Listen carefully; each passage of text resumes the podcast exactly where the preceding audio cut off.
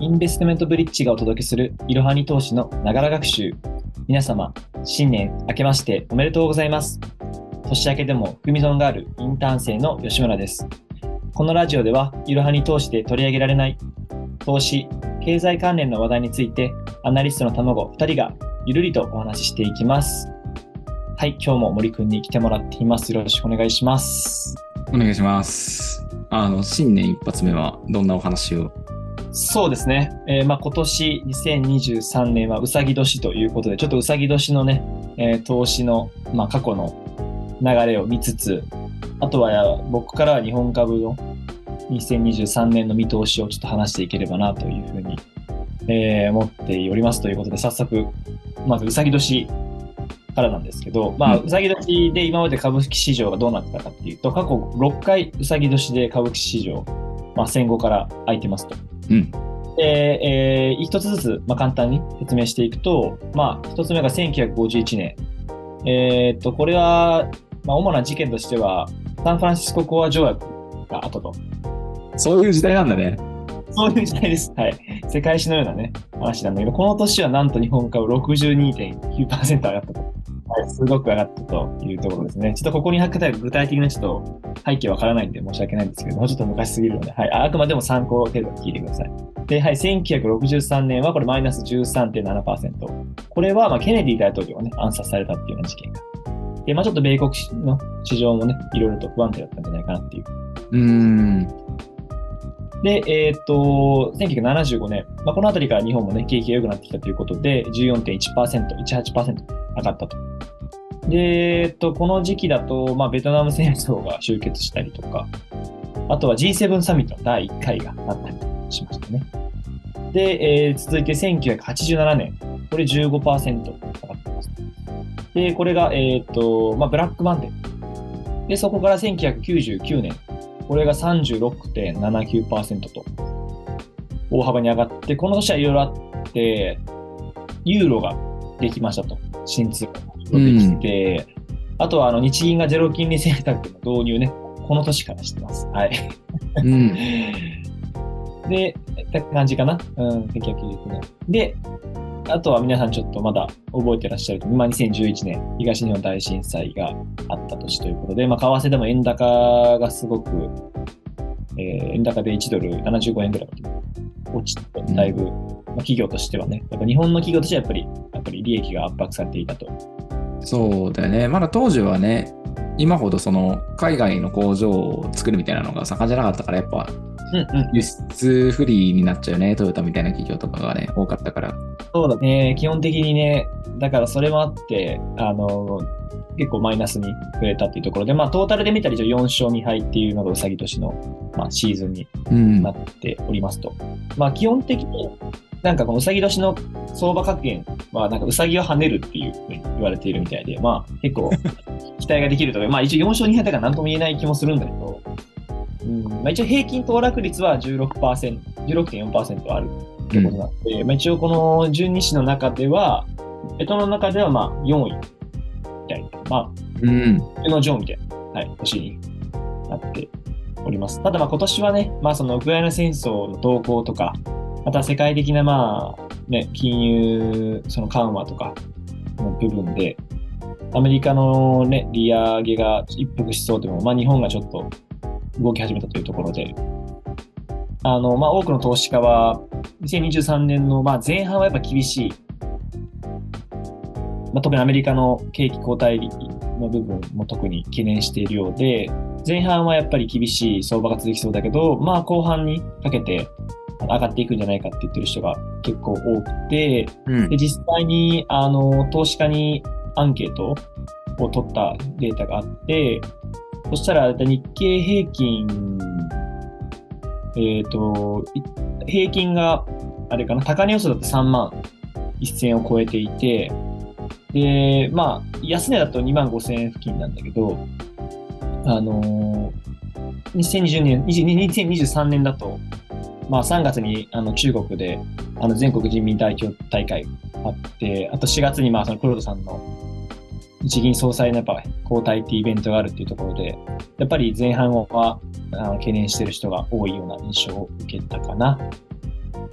まあなんか、総裁選のに関しては、あまりその、金融政策が大幅に変わるみたいな見方をしてる人はやっぱそんなにいない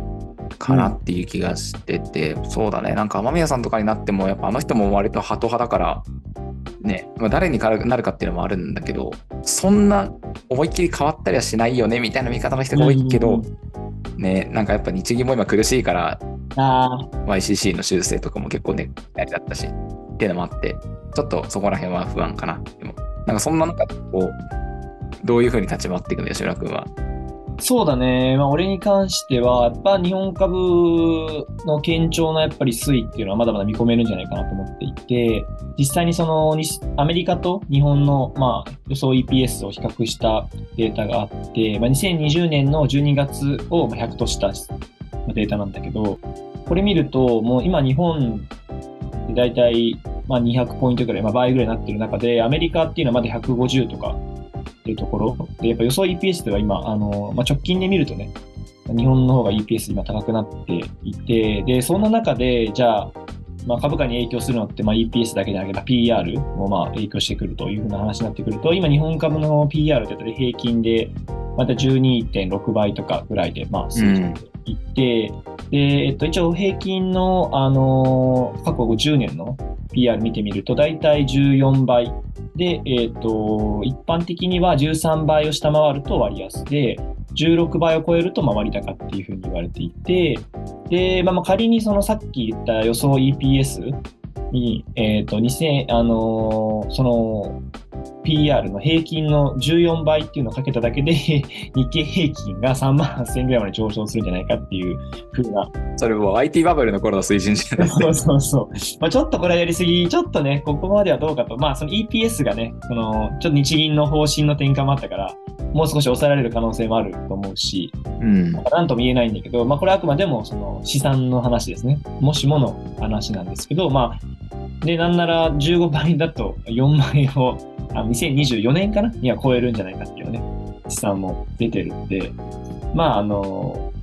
高値を更新するかっていうところで。そうだねっていうところから、まあ、結構でも強気で見てる人も、まあそこそこいる中で、もちろん、あの、安値予想してる人もいるから、結構まちまちっていう風な感じかな、そのプロのアナリストとか機関投資家でも。それぐらい読めない年なんだろうね、やっぱ2023年。うん、そうだね。だからそこだけはちょっとどうかなっていうふうに思うけど、まあ、ただ日本企業の設備投資計画を見てみると、やっぱこの過去5年間で、やっぱ2012年が今一番あの積極的に投資をしているっていうふうなデータが出ていて、こういうの見ても、やっぱりちゃんと現在上高とかでね、利益圧迫されつつもね、しっかり設備投資もしているっていうところで、まあ少し今後その EPS をどこまでね、回収できるかちょっと透明ですけども、まあこういったところも含めてね、まあ日本株は僕もともと好きなんで そこがまあちょっとバイアスあるかもしれないけど、これは日本株を見ていきたいかなっていうふうには思っているかな、この1年はね。うん。うん。って感じなんだけど、森くんは2023年の相場はどういうふうに見ているの、今は？うん、そうだね。まあ、その2022年がの最後の方かなとかがこうやっぱりちょっと変わったかな、相場の流れが変わったかなっていうのは、やっぱどこも同じ、アナリストとかどこも同じ考えで、こう、今までって、あ、金利が下がったら株価って上がってたみたいな流れだったと思うんだけど、それが金利は下がっても株価も下がってるみたいな。まあ、専門用語で言うと、まあ、この逆金融相場から逆業績相場になってくる。まあ、要は、EPS の低下で株価が下がってくるみたいな相場になってきてるっていうのが、えー、っと、あって、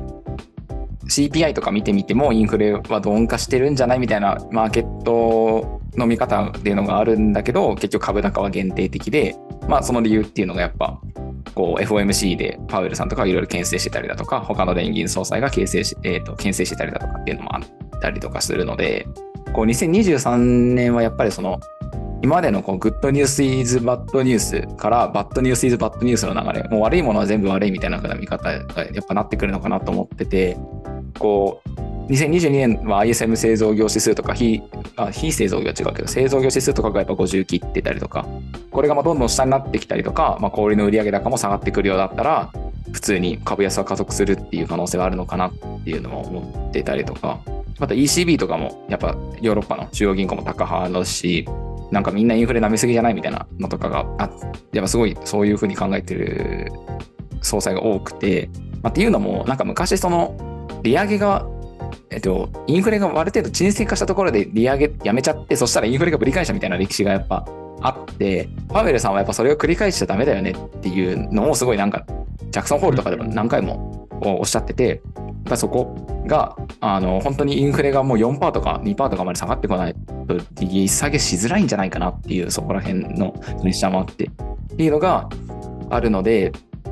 まあそうだね、難しいところかなっていうので、まあちょっと JP モルガンのあの予測があったから、まあ、ちょっとここに触れながらいこうかなと思うんだけど、こう、まあ、やっぱ2022年は、まあ、利上げとバランスシートの縮小っていうのが進行してて、うんうん、あのまあ、全体的な、えー、と相関で、まあ、株価のバリエーションもどんどん下がってきて、で債券の利回りは上がってきたっていう感じで、まあ、こう、JP モルガンアセットマネジメントは、ここ数年でももうかなり、えー、と最も高い長期リターンを提供する機会にはなっているっていうふうにやっぱ言ってて、バリエーションが低いから、やっぱ今後上がってくるんじゃないかみたいな見方を、えー、してて、まあ、これ、まあ、あくまで米ドル建ての話なので、えっ、ー、と、為替損益は、まあ、除いての話なんだけど、まあ、こう、景気後退とかがやっぱ低成長が予想される中で、まあ、そうだね、2年半、2年間ぐらいでインフレはやっぱ沈静化するんじゃないかなみたいなのをやっぱ見てるみたいで、まあ、こうやっぱ今年中は無理じゃないかなっていうのは、やっぱどこも一緒っていうのがあって、まあ、そのターミナルレートとかの予想とかも見てみても、えーと、ドットチャートとか見ても、やっぱ利下げは来2023年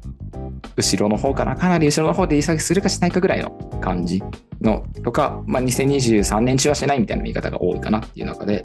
こう、まあ、過去のラジオとかでもちょっと触れてきたんだけど、大体中央銀行が利下げをしたあたりから、やっぱ株式市場で上昇しがちだったりとか、こう景気後退の最中に底をつける傾向みたいなのがやっぱあるから、多分2023年は、まあ、JP モルガンのこのレポートと照らし合わせてみても、これ最初の方はやっぱ下がってくるんじゃないかな、どうしても EPS が上がらない限りは。っていうのと、あと、まず今年の最初の方にやっぱりあの米国の決算とかもあるから、そこでどんどんコンセンサス探していくようだったら、もうやっぱ下がっていくと思うし、それが多分転換点は2023年中の、まあ、まあ中旬か下旬に来るんじゃないかなっていうのは、まあ、予想をしてるかな。で、そんな中で、やっぱ、こう、同じ意見だなって思うのは、やっぱ債券の魅力が増してるっていうところで、こう、やっぱポートフォリオの分散とか、まあ、リターンの源泉として、まあ、かなり魅力的な資産に盛り上げのせいでなってるっていうところがあって、こう、JP モルガンアセットマネジメントは、株式60、債券40のパーセンテージでの運用が割と基盤になるんじゃないかなっていうふうに見てて、こう、米ドルがまあちょっと割高になってるっていうところに、まあ、注意はしてほしいんだけど、なので、まあ、債券を組み入れるときは割と慎重に、まあ、株式は確かにちょっと円高が進んでいくんだったら、やっぱり吉村君の言ってる通り日本株の方がいいのかなと思ったりしてるんだけど、まあそうだね、まあ、そんな中でやっぱり普通に投資信託を実直に積み立てていくのが割と初心者としか、あの、堅実な資産形成をする上では大事なのかなっていうのもちょっと思ったりするね。うーん、なるほどね。投資信託っていくと、俺はあんまり、あの、普段はまあ、個別株とか、まあ、投資しても ETF とかなんだけど、うん、その投資信託だと森くんはどういうのが2023年の株式相が相場に対してだと、なんだろう、積み立てていった方がいいんじゃないかなとか思ってる投資商品とかある？そうだね。なんかね、まず前提として、投資信託ってその年次で買えるようなものじゃないと思ってて、うん、それって例えば、そうだ、レバレッジかかってる、まあ、レバナスとかだと、まあ確かにその、えっ、ー、と、年次ごとに変えたりとか、まあ、去年入って来年利確するみたいな、そういう短期、まあ、2年とか5年とかで見るっていうのは分かるんだけど、まあ、基本的に長期前提で選ぶっていうのがまず基本だし、まあ、初心者の人とかだまあ、プロでも本当に予測ができない中で、初心者の人がこう経済予測したところでみたいなのがやっぱりどうしてもあるから、こうやっぱ長期10年後、20年後もちゃんと高いリターンを上げられるようなやつを低コストでちゃんと入っていくみたいなのがやっぱすごい大事なのかなって個人的には思ってて、うん、まあそんな中で、まあ C っていうんだったら、うん、まあ3つくらいあるかなと思ってて、個人的には。1つ目が、ま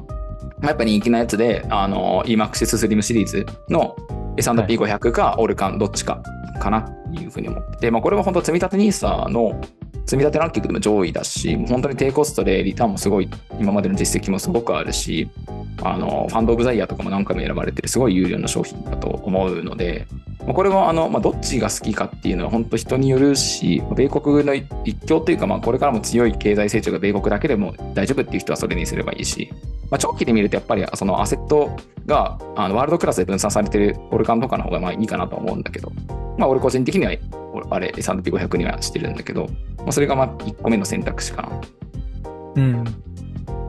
なるほどね。確かにいつもよく見るよね。本当にあのランキングとかでも大体 EMAXIS スリムシリーズが ね。うん、そうだね。まあそこはすごいいいかなと思ってて、うん、まあそれがまあやっぱ一つあって、うんうん、で、まあ二つ目が、まあこれ個人的にちょっと気になってるっていうのがあるんだけど、あの日光アセットマネジメントが出してるトレーサーズっていうシリーズの中の、えー、S&P500 配当貴族指数に連動するあれ投資信託が新しく、確か去年、2022年の中に出て、これが、あの、まあ、配当貴族指数って S&P500 の中の、こう、配当の高いものを集めて、その配当込みのリターンを、えー、と指数化したものなんだけど、まあ、これは普通に S&P500 の指数とかを上回る成績を出すっていうやつ。で、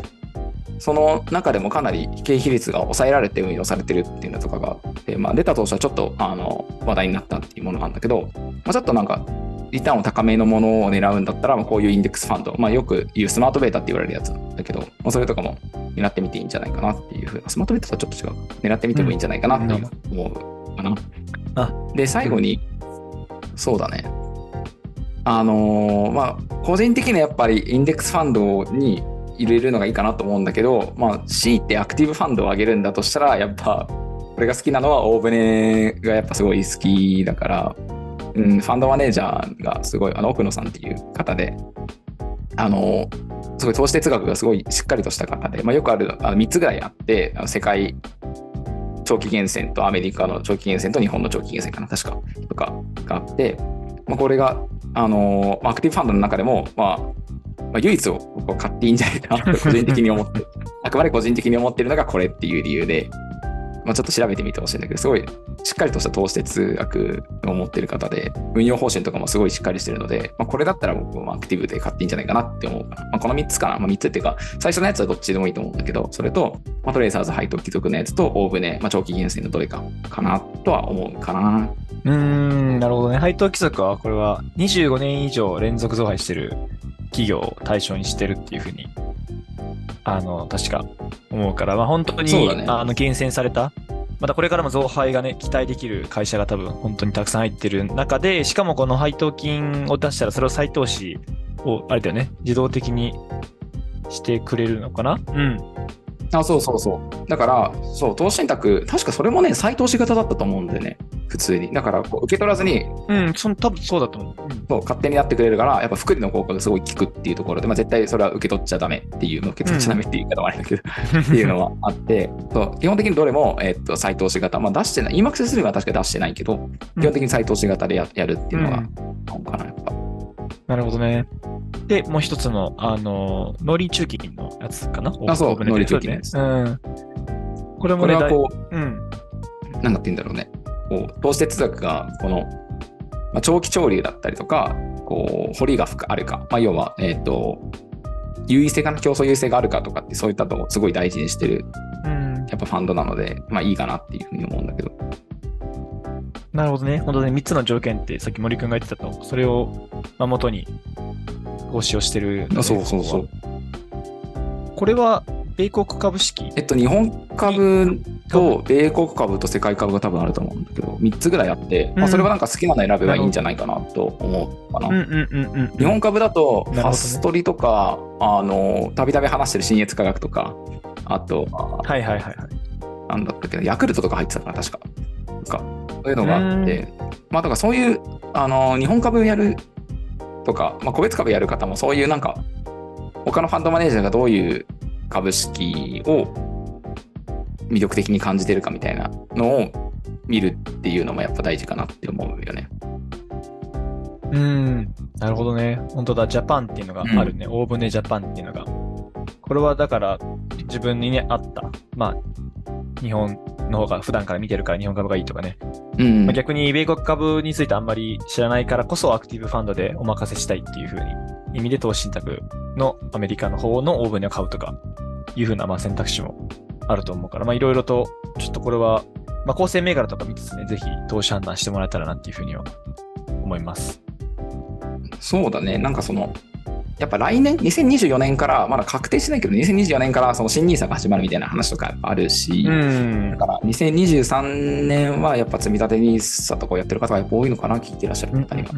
とかで、まあ、満額40万やって、まあ、なんかイデコとかもやって、で、来年2023年、あ、4年か、4年になって、うんこう、できるだけ多額の資金量を非課税でやっぱ投資信託買ってたりとかみたいなのがやっぱ個人的にいいんじゃないかなって思うかな、やっぱり。うん。なるほどね。やっぱり利下げとかも始まってくる、そのあたりでやっぱ株上がってくるから、なるべく早く2024年の新 NISA で非課税で枠を使い切るっていうのが、個人的にはいいのかなとも思ったりしてて。そうだね。結構枠も大きいしね。うん。うんだからもう、そんなに特定口座でも投資信託買ってますみたいな人は、もうなんか入れ替えちゃってもいいのかなって思うかな。あ、そうだね。うん確かにいい機会かもしれないね、これはね。ねそれも含めてね、まあ、新年、年も変わったってことで、ご自身のポートフォリオも、まあ、新規一転、まあ、される方も、まあ、僕みたいに含み損を抱えたまま、そのままい いらっしゃると思いますけど、まあね、今年も、あのーぜひ、いろはに投資のポッドキャストを聞いて、投資の判断に使っていただければな、というふうに思います。お話しした内容は情報提供を目的としたものであり、過去の実績、予想、見解、将来の成果を示唆あるいは保証するものではございません。投資のご判断はご自身でしていただくようお願いいたします。